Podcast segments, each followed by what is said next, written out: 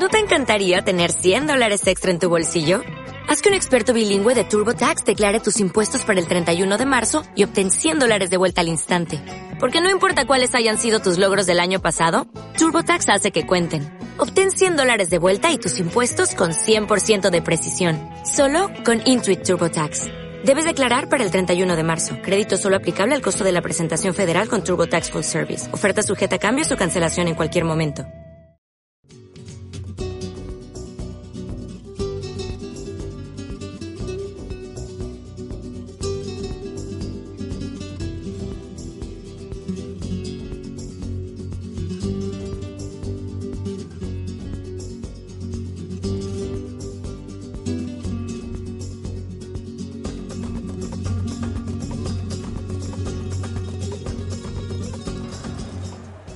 Saludo en el nombre del Señor nuevamente desde Anaheim, en California, donde nos encontramos en esta gran convención, la Convención sobre la Educación Católica.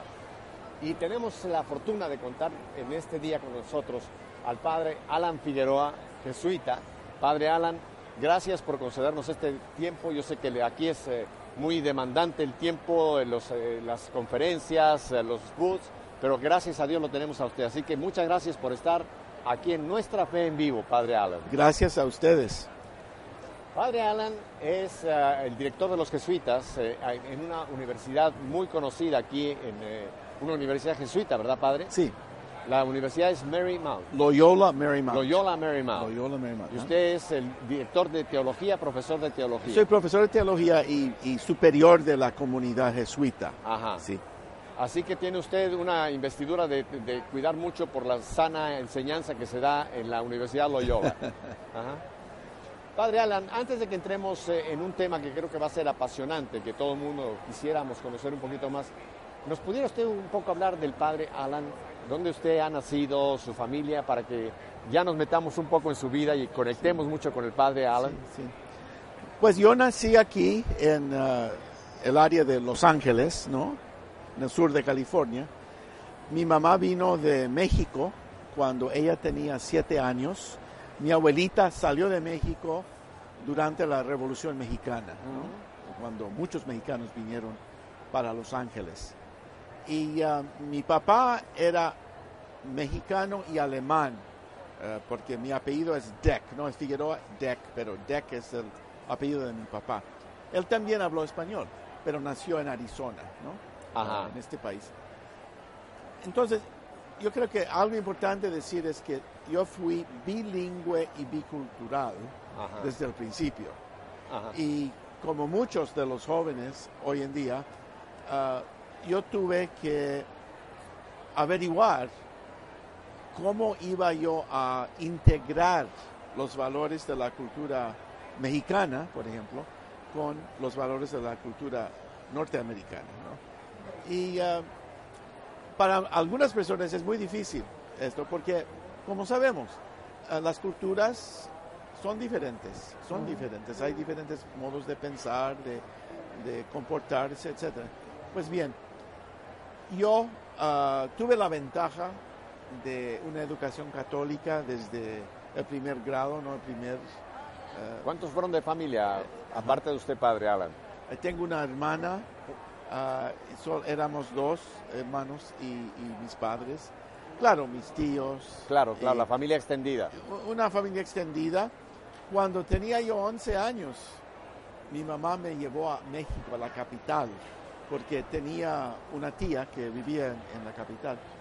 Y para un niño de 11 años, ver a México y ver la historia y el arte y la música y la grandeza de México, ¿verdad?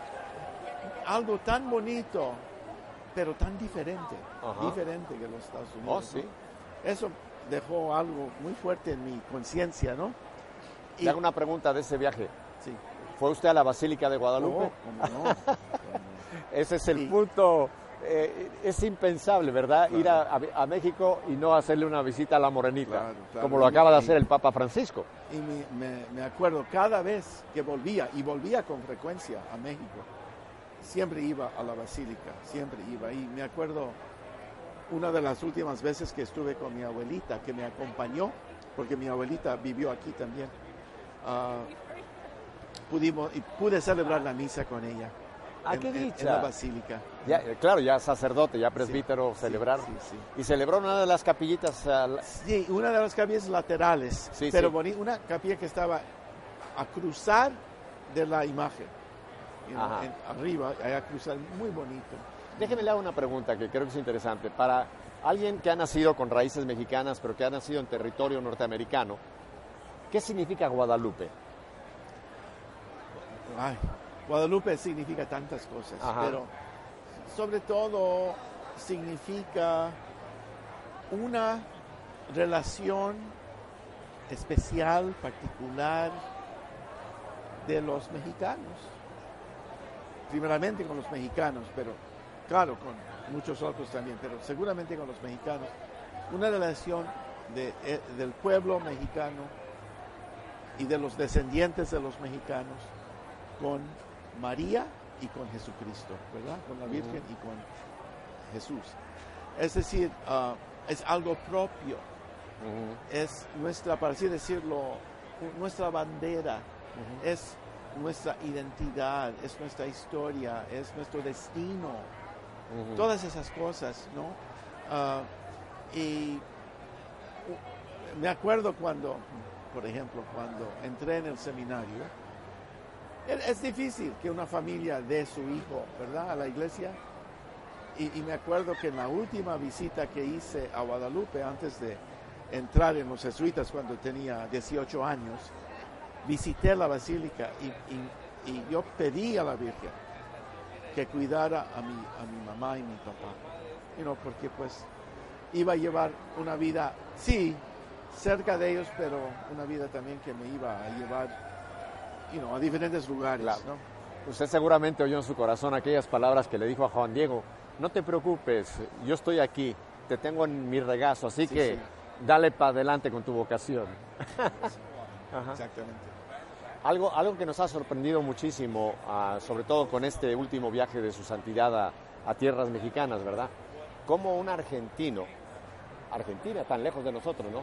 Sin embargo, con esa también esa, esa, esa pasión, llamémoslo, ese, ese deseo de llegar a, a- a- como dijo, ante la morenita para que me vea y yo la veo. ¿Qué, qué frases tan hermosa usó el Papa, ¿verdad? Para que ella me vea y ese rato que tuvo el Santo Padre, Padre Alan, Sí. seguramente todos lo vivimos, ¿no? Sí. Ese rato allá en el camerín, creo que todos entramos con el Santo Padre ante ese regazo de ella, ante esos brazos de ella que nos lleva al Señor, ¿verdad? El regazo. Ajá. Es, eh, usó esa Te tengo entre palabra. mis brazos. Ajá. Y hubo una foto muy bonita del Santo Padre sentado rezando, en silencio, ¿no? Ajá. Ante la imagen, ¿no? De Ajá. Eh, me, me impresionó mucho, ¿no? Porque él insiste mucho en la importancia de la oración Oh, y sobre todo la oración entendido como ah, escuchar, e- es decir, estar en silencio, no estarle diciendo cosas a Dios, tanto como dejando que el Espíritu ah, nos hable, ¿verdad?, en el interior de nuestro corazón. Y, y creo este este Papa es muy serio y muy profundo, yo creo. Vamos a volver un poquito a hablar de Alan, pero creo que tocó usted un punto, padre, que sería interesante.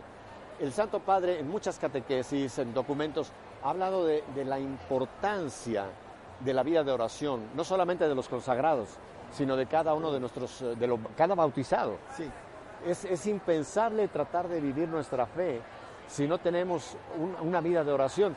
Usted como teólogo, ¿cómo, ¿cómo describiría lo que es la oración? sí. Ah, creo que es importante entender que hay diferentes formas de oración. Y creo que muchas veces nos quedamos con la idea de que la oración es, por ejemplo, el Padre Nuestro, o el Ave María, o el Santo Rosario, ese tipo de, de oración ah, de memoria, ¿verdad?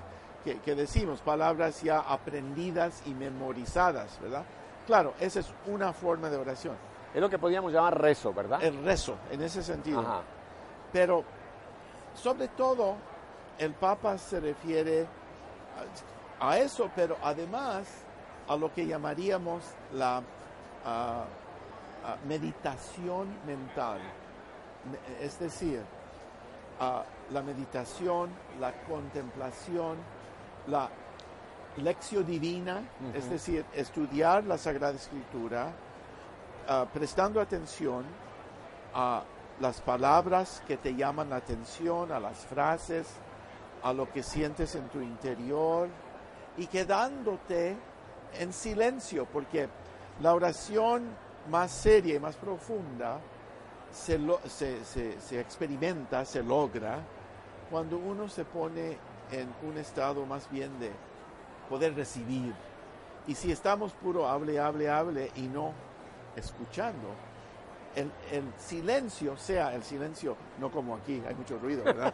El silencio exterior es una cosa, ir a un lugarcito donde no hay... Como dijo el Señor, entra en tu habitación, cierra la puerta y tu padre... Al, parque o al, jardín o algo. Un lugar tranquilo. Sí, tranquilo.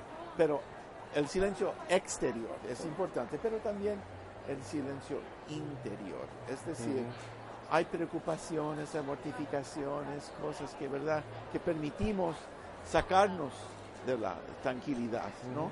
Tenemos que descansar un poco y, y, vaciar un poquitito todas las ideas y, y, todo lo que sucede para dejar lugar a Dios, para que Dios entre, ¿no?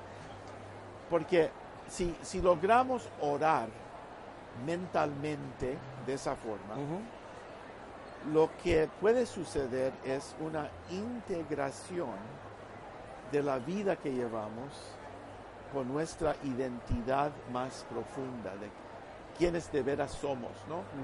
Y el Papa sobre todo ha insistido mucho en el aspecto espiritual de la reforma, del cambio que él quiere en el espíritu del Vaticano II. Claro. Pero hoy en día especialmente. ¿Y, qué, ¿Y qué es ese espíritu que él propone, ese cambio que él propone para todos en la iglesia? Tiene que ver ese cambio sobre todo con la pastoralidad, ser, eh, tener una mentalidad pastoral. Ese quiere decir que cuando yo pienso en mi fe, no estoy pensando primeramente en doctrinas o en tradiciones. Dogmas. no, no, esas cosas son buenas. Claro. Pero una, un enfoque pastoral necesita que yo, requiere que yo preste atención a la realidad, a las personas, a la persona que está enfrente de mí, a lo que está pasando alrededor de mí. Es decir, no es cuestión de escaparse del mundo, tanto como encontrarse. Por eso el Papa ha insistido en la importancia de la cultura del encuentro, el encuentro en diálogo con otras personas, ¿verdad? Con el mundo, es decir, una actitud que me permite de veras conectar, conectar, ¿no? Y porque ah, si, si no hacemos eso, basado en una vida de oración fuerte, se nos va a llevar la corriente porque hay tantas distracciones, ¿verdad? Ah, sí. Eh, la gente constantemente está jugando con su iPhone o con qué sé yo, un aparato, ¿verdad? O ah, música y anuncios y que se, hay, hay, tanta distracción. Un mundo ruidoso en tantas formas, por la tecnología, por, Centrarnos en Dios, centrarnos en Cristo. Eso requiere el hábito diario de la oración. El hábito diario. Me encanta esto, padre, porque yo lo he insistido en otros eh, tipos de, entrevistas. No es solamente cuando yo voy, por ejemplo, el domingo a la Eucaristía, que es importantísima, y digo yo oro ahí, es por supuesto, sino tiene que ser eh, un, estilo, una relación, una relación con Dios diaria y que no es una obligación, no es, no es, una, no es no, por el castigo, sino tiene que nacer de que yo quiero tener este diálogo con Dios. Porque la oración, usted ya lo ha descrito, es, un diálogo, no es un monólogo. Sí. No solamente yo le doy a Dios toda mi lista de necesidades, o Dios me va a estar hablando, no, es, es este intercambio, es esta relación. Sí. Alguien lo ha puesto, Padre Alan, como la respiración del alma. Sí. Yo no concibo, se lo digo honestamente, y no estoy juzgando a nadie, yo no consigo que alguien me diga soy cristiano pero no oro. imposible. No, no, es, es incongruente, ¿no? Sí, ¿Le sí, parece a usted? Sí, lo es, claro. Ah, se- los, en el- la catequesis se usa la frase mistagogia. Mistagogia. Mistagogia. Eh, quiere decir que después del bautismo tiene que haber un proceso de desarrollo de lo que significa el bautismo. No es suficiente solo bautizar y luego dejar que el niño crezca de, cualquier modo, ¿no? Se necesita un acompañamiento, se necesita el desarrollo de hábitos, de actitudes, de aprendizajes que ayuda a la persona de veras desarrollar la identidad que, que tiene como hijo o, o hija de Dios, ¿verdad? Ajá. Y este es el camino mistagógico. Ah, y muchas veces en nuestra cultura latina y también en, en otras, ah, nos quedamos con la celebración de los ritos, rituales, sacramentos, ah, costumbres. Todas esas cosas son bonitas y necesarias, pero no son suficientes. Tenemos que también tomar responsabilidad personal por la identidad y, la, y quiénes somos, ¿verdad? Y esto es y la oración es la llave. Es- Esta es la llave. No solo es cuestión de, de leer, por ejemplo, de leer o estudiar, aunque leer y estudiar es bueno. Uno tiene que practicar, practicar. Ah, la fe en, el, en la situación del matrimonio, de familia, en, ah, en el trabajo, en las relaciones con todos, ¿verdad? Y porque Dios está siempre con nosotros. En el camino es un camino, ¿verdad? Este, este programa, padre, hace ya, vamos para 19 años. Fue, fue cuando se le pensó en el nombre, creo que fue algo importantísimo, nuestra fe en vivo. Y yo lo he insistido infinidad de veces. La fe no se puede quedar como usted nos está exponiendo en una fe intelectual, privada, personal, Claro. si- sino tiene que ser vida, tiene que, tiene que manifestarse en todas mis manifestaciones de vida, empezando por mí mismo Sí, mi relación con Dios. Pero usted apuntó algo importantísimo, Padre Alan. Esto tiene que pasar a mi relación con mi semejante. Si mi fe no llega a esa pastoral que usted menciona, que empieza en casa Sí. ¿eh? y después se va ampliando, Sí. creo que estamos viendo una fe un poco, ah, un poco rara, una, una fe que, que casi me atrevo a decir casi como Santiago, ¿no? una fe sin obras. claro. Es una fe que hay que cuestionarla, ¿no? Sí, sí, sí. Y el Papa ha usado muchas expresiones para ayudarnos a entender esto, Sí. pero entre otras cosas, ha dicho que nuestro catolicismo no puede ser ah, artefacto de museo, una cosa bonita que ponemos en un estante y que eh, cada cuando le quitamos el polvo de Yeah, cuando- eh, eh, no es simplemente una tradición, no es simplemente algo del pasado, no, no, no puede ser una fe de, de- de añoranzas, de cómo se hacía por allá en otros tiempos, ¿no? Tiene que ser una fe que, que se encuentra con la gente, con los jóvenes, con la realidad del mundo en que vivimos, porque que, creerlo o no, Dios está en este mundo, aunque Oye. sabemos que este mundo está muy trastornado, Bastante. ¿verdad? Pero siempre ha sido trastornado. ¿no? Y Dios y el Espíritu quiere que salgamos, ¿no? Eh, una expresión que el Papa ha usado mucho es iglesia siempre en salida. Él no es un gran amigo de, del catolicismo de sacristía o de la vida de cucarachas de sacristía. you know. Más bien quiere que salgamos Ajá. al encuentro y, y- y aún dice salir a la calle y arriesgarnos. Aunque sea accidentada, Sí. como dice, prefiero una iglesia accidentada que una iglesia cliental, ¿no? Aquella que estamos esperando que la gente venga. Sí. Ajá.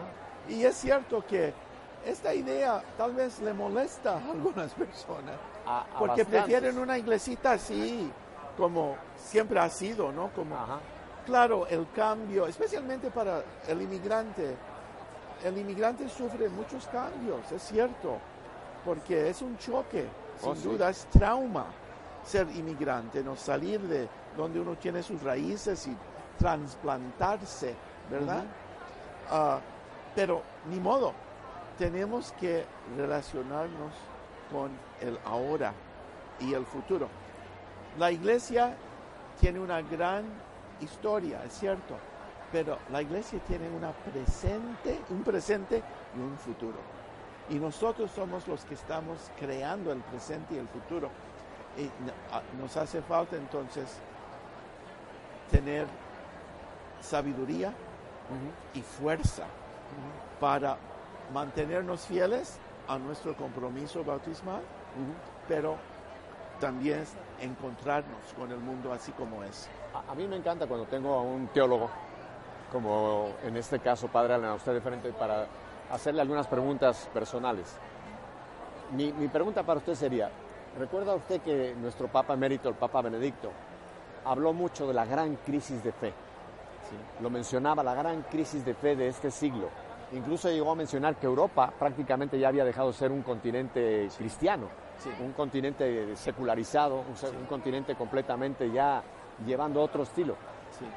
¿No cree usted, Padre Alan, que la gran crisis de fe que el Papa Benedicto apuntaba es lo que ya Vaticano II nos apuntaba, el divorcio entre fe y vida?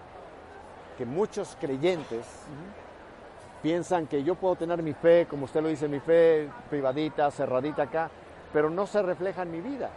Y creo que esa puede ser hoy día incluso la gran tragedia, ¿no?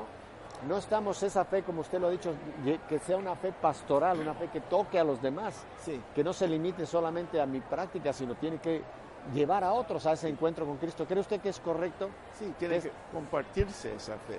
Ajá. Claro. Ah, creo que el, el Papa Benedicto tenía mucha razón al decir eso, pero los que están estudiando el mundo en que vivimos hacen notar otra cosa también que sucede, que esa crisis se está dando especialmente en Europa, se está dando en Estados Unidos, en cierto sentido, y en América Latina, pero en África, en Asia, en muchas partes del mundo, la gente no está retirándose de, la fe, pero siguen ah, orientándose hacia Dios y es gente de que, que sí tiene fe y cree en Dios. Lo que está pasando es que la iglesia en el momento que vivimos se está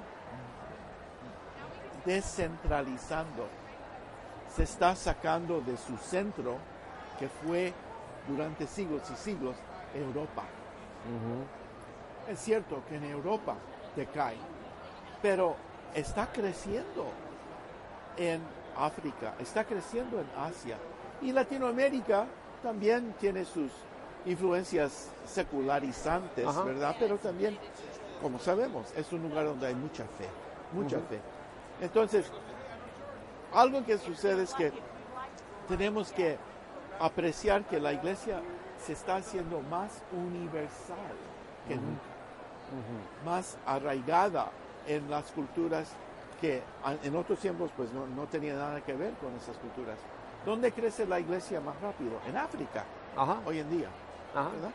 Y por lo tanto tenemos que tener equilibrio, ¿no? Tener En- una en- visión una visión global, sí. no limitarnos a una. Padre Alan, tenemos que ir a un breve mensaje, a unos breves mensajes. Vuelvo con ustedes y el Padre Alan, que lo saqué de los 11 años a todo este compartir importante, pero vamos a volver con el Padre Alan, así que quédese con nosotros, aquí lo esperamos.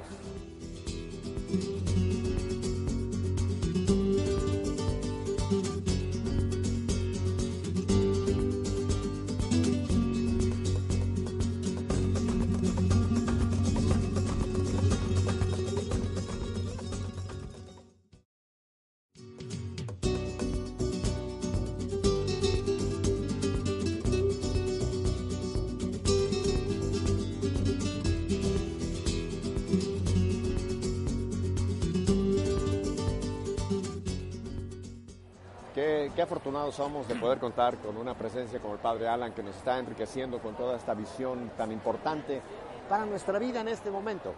Aquí no estamos hablando de teorías, Padre, estamos hablando de una realidad de vida que nos tiene que tocar a, a todos más en este tiempo maravilloso que estamos viviendo, el jubileo de la misericordia. Sí. Que el Papa Francisco nos ha abierto esas puertas de, de volver a captar esa maravilla. Bueno, el último, esa entrevista que acaban de publicar, El rostro de Dios es misericordia. Sí. Qué oportuno ha sido ese libro para hacernos todos entender que tenemos que recibir misericordia y ser misericordiosos. Sí, Padre, antes de volver un poco al Padre Alan, yo quisiera hacerle otra pregunta. Estábamos hablando de oración y siempre tengo yo muy presente aquel pasaje de primera carta de Timoteo, cuando Pablo dice, oren sin cesar. Hay mucha gente que dice, Pablo estaba pensando en otro mundo. ¿No piensa usted que la oración, aparte de esto que hemos hablado, este diálogo con Dios, este tiempo privado con Dios, esta, esta relación con Dios, orar también, como dicen los benedictinos, ora y labora, que orar también se, se puede manifestar en mi actuación, que es una forma de oración, lo que usted decía, esa pastoral, podemos llamarla también un cierto tipo de oración? Sin duda, ah, los jesuitas, nosotros en la tradición ignaciana, tenemos la frase contemplativos en la acción. Acción. Contemplativos en la acción. O otra frase, encontrar a Dios en todas las personas y en todas las cosas. Encontrar a Dios en todo. ¿ok? Ah, y, y eso va a uno de las de los hallazgos, yo diría, más importantes de San Ignacio de Loyola, el fundador de nuestra orden, ¿no? Precisamente la idea que él, la experiencia que él tuvo de poder mantenerse unido con Dios en la vida ordinaria, en la vida ordinaria. Y por eso él desarrolló una forma de, de- oración que es muy interesante, se llama el examen de conciencia. Ah. El examen es, es la forma de oración más original de San Ignacio, ¿no? Y es, hay mucho que decir, pero para ayudar, ayudarte a entender en, de- en qué consiste eso. Sobre todo, el examen de conciencia tiene que ver con el cultivo de una actitud de gratitud, de agradecimiento. Cultivar esa actitud todos los días y pasar un tiempecito, puede ser 10 minutos o algo así, 15 minutos, pensando en la vida de- de- del día, lo que ha sucedido en ese día, pero sobre todo partiendo de un reconocimiento de- del amor de Dios, de la, de, de la bondad de Dios, es decir, cultivando gratitud, porque lo que Ignacio descubrió es que si la gente trata de de veras cultivar la- la- el agradecimiento en su vida, la gente experimenta las cosas que suceden de otra forma. Es decir, aún las cosas desagradables o difíciles o pesadas, cuando uno se da cuenta de, de la bondad de Dios, como que pues sí, pero Dios es grande, Dios es bueno, Dios es bondadoso.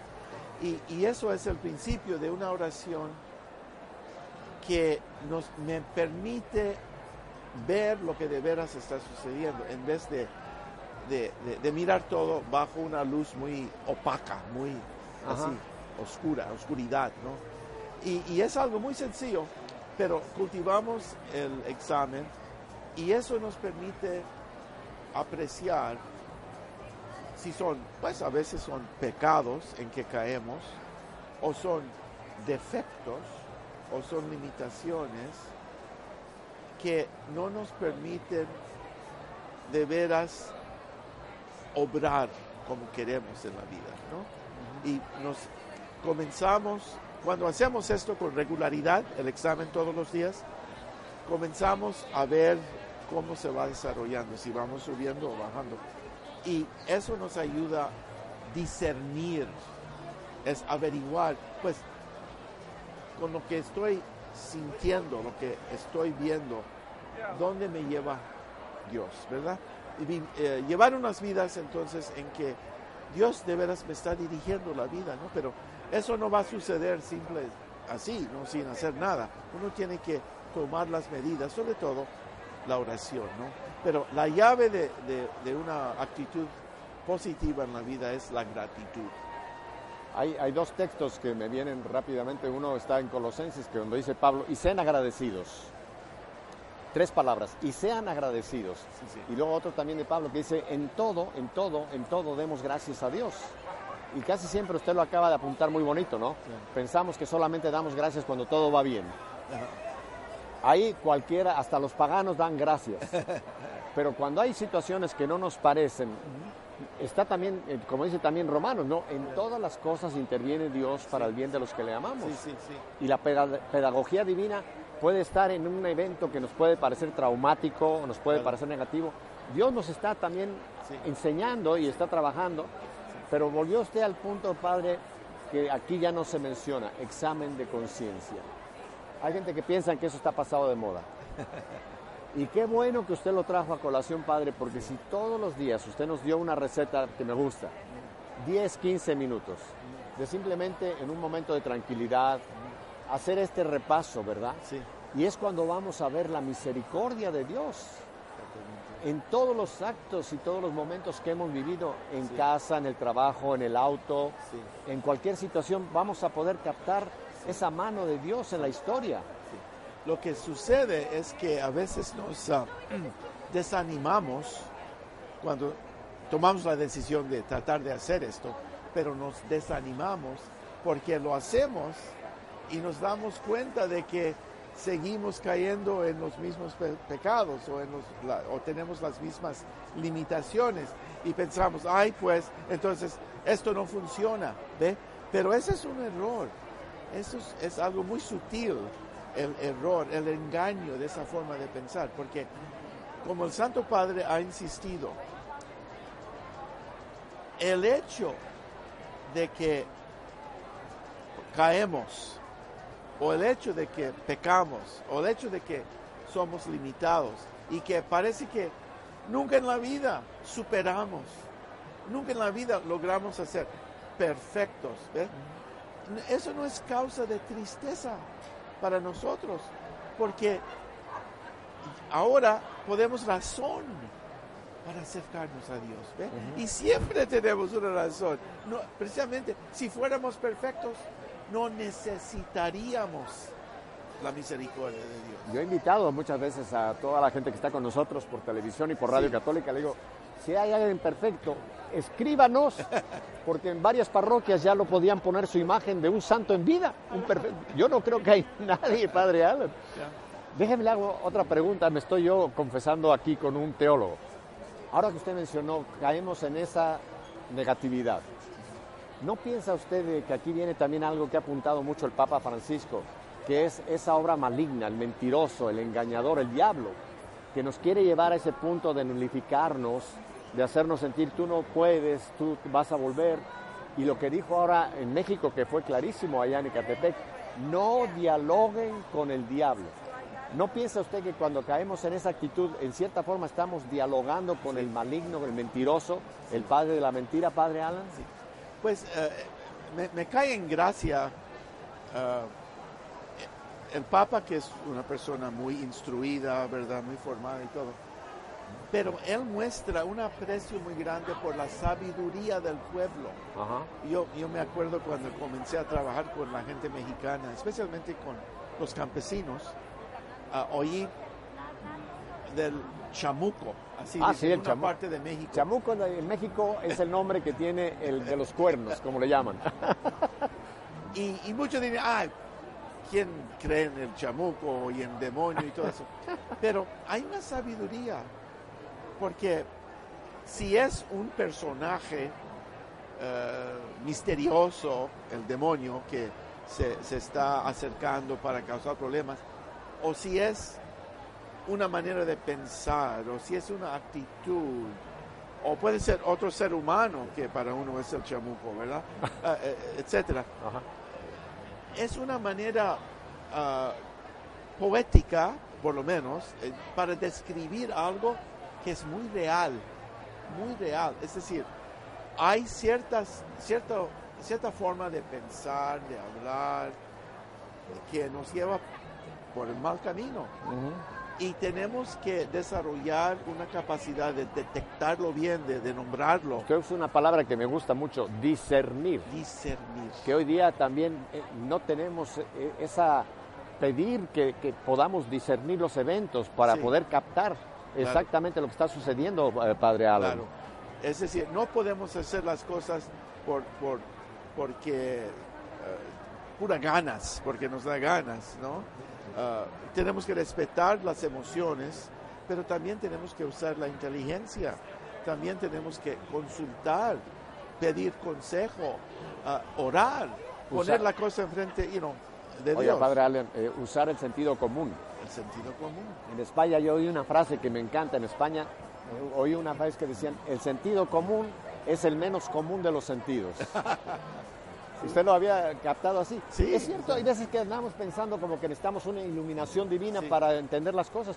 Muchas cosas con el sentido común podemos discernirlas Claro, claro. sin tener que estudiar una gran teología o ser gente muy sabia.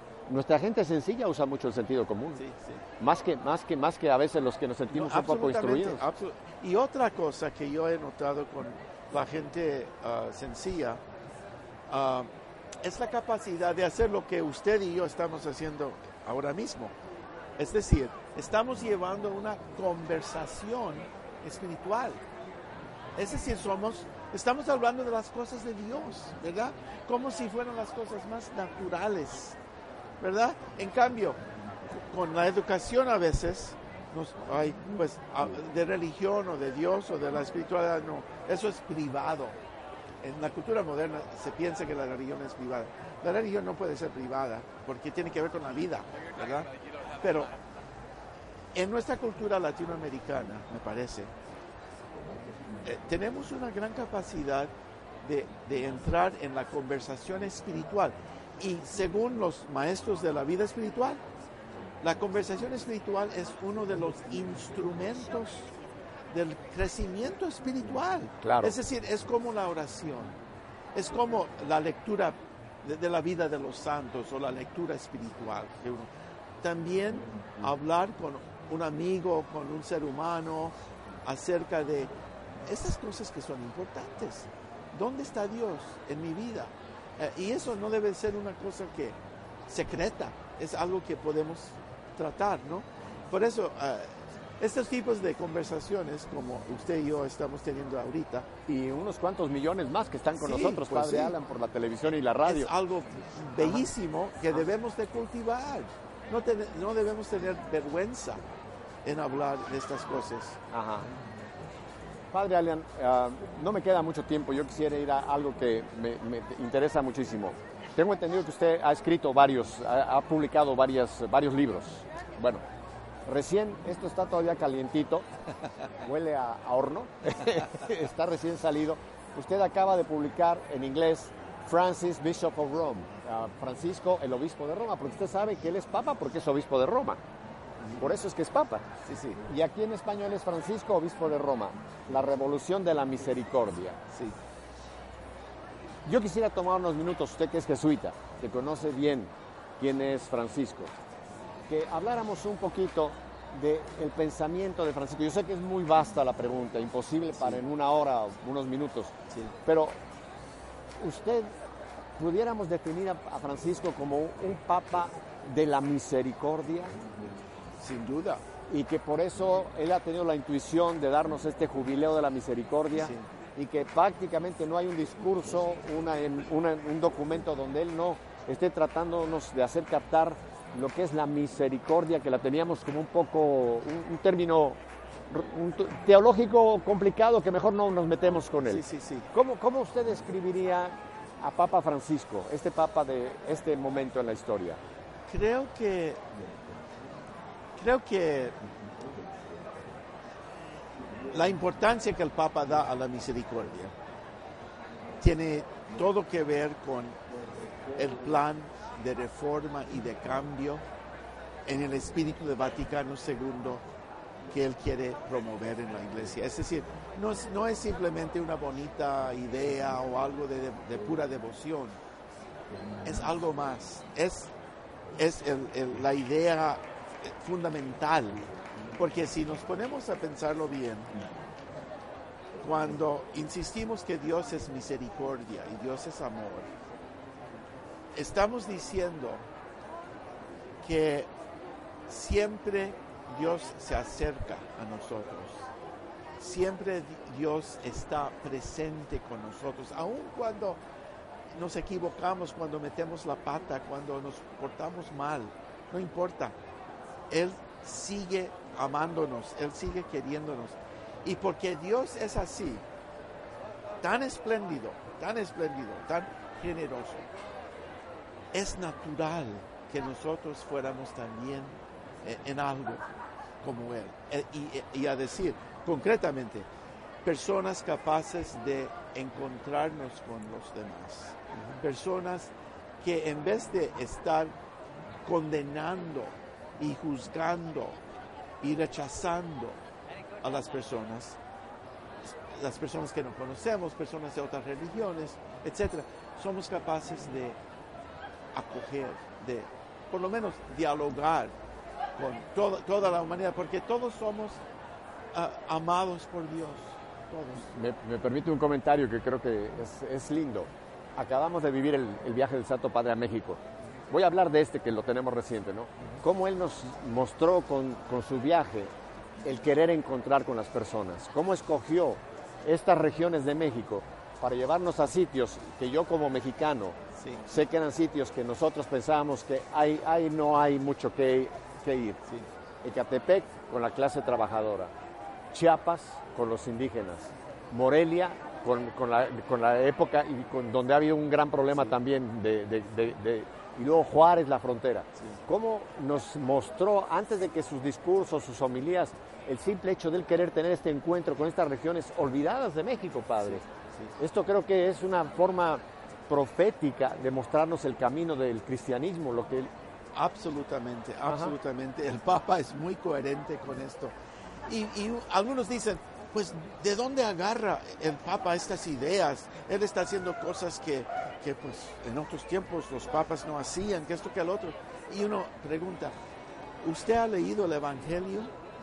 ¿Usted se da cuenta lo que hizo Jesucristo? ¿A dónde se fue? Él se metía con todos. Déjeme, déjeme, déjeme, le doy la mano. Pero especialmente... Porque, usted acaba de tocar un punto trascendental ahí, que, yo lo he defendido mucho. ¿eh? Digo, si Cristo, aunque Él es el vicario de Cristo, pero me refiero, si Cristo nuevamente bajara otra vez en cuerpo, creo que estaríamos viendo las acciones que estamos viendo en Papa Francisco. Exactamente, exactamente.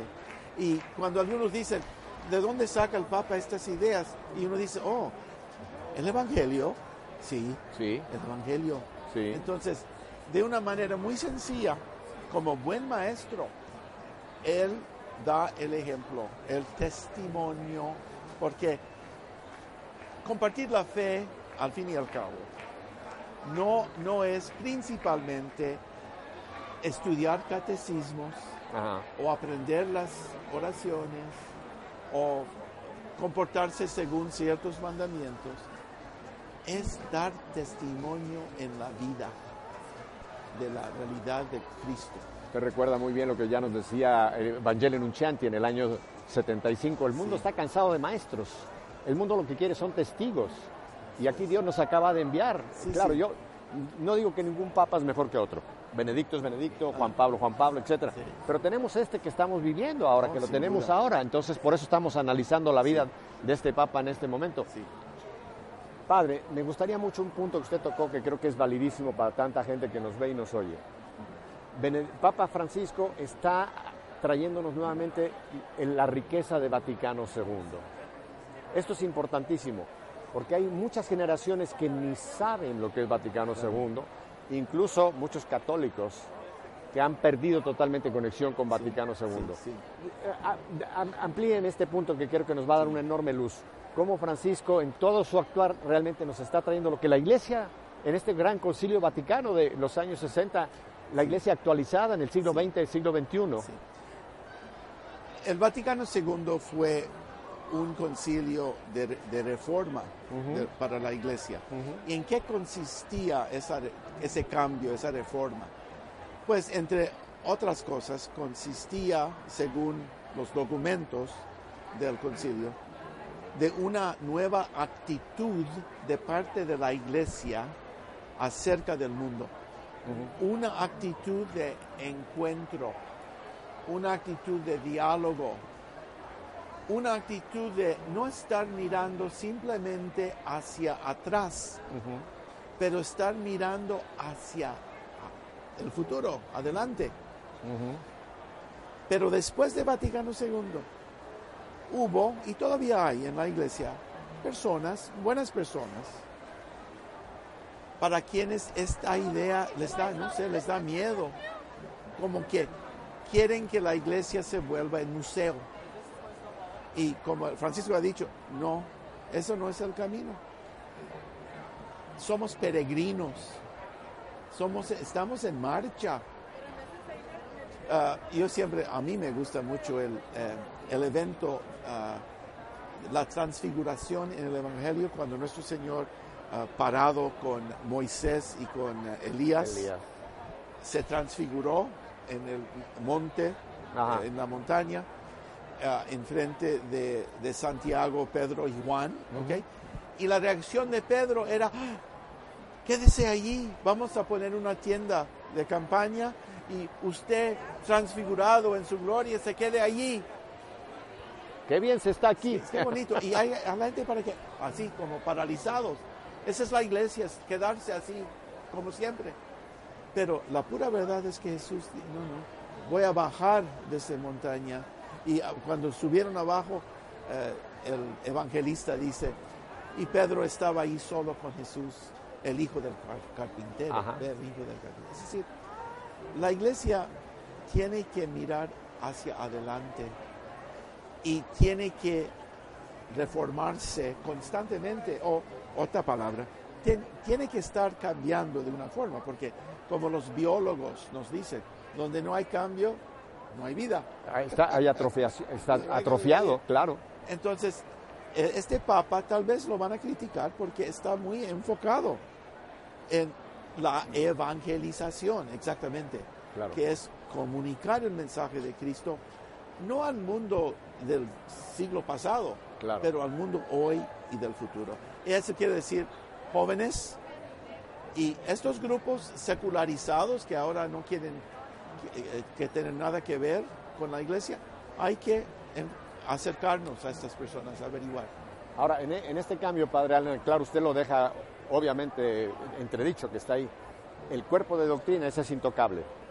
Eso no cambia, lo, lo que es el dogma, la doctrina. Sí. Lo que cambia es cómo la iglesia implementa o, o trata de hacernos vivir lo que es la palabra de Dios en este momento, siglo XXI, no siglo XIX ni siglo XX, sino en este Claro, momento. claro.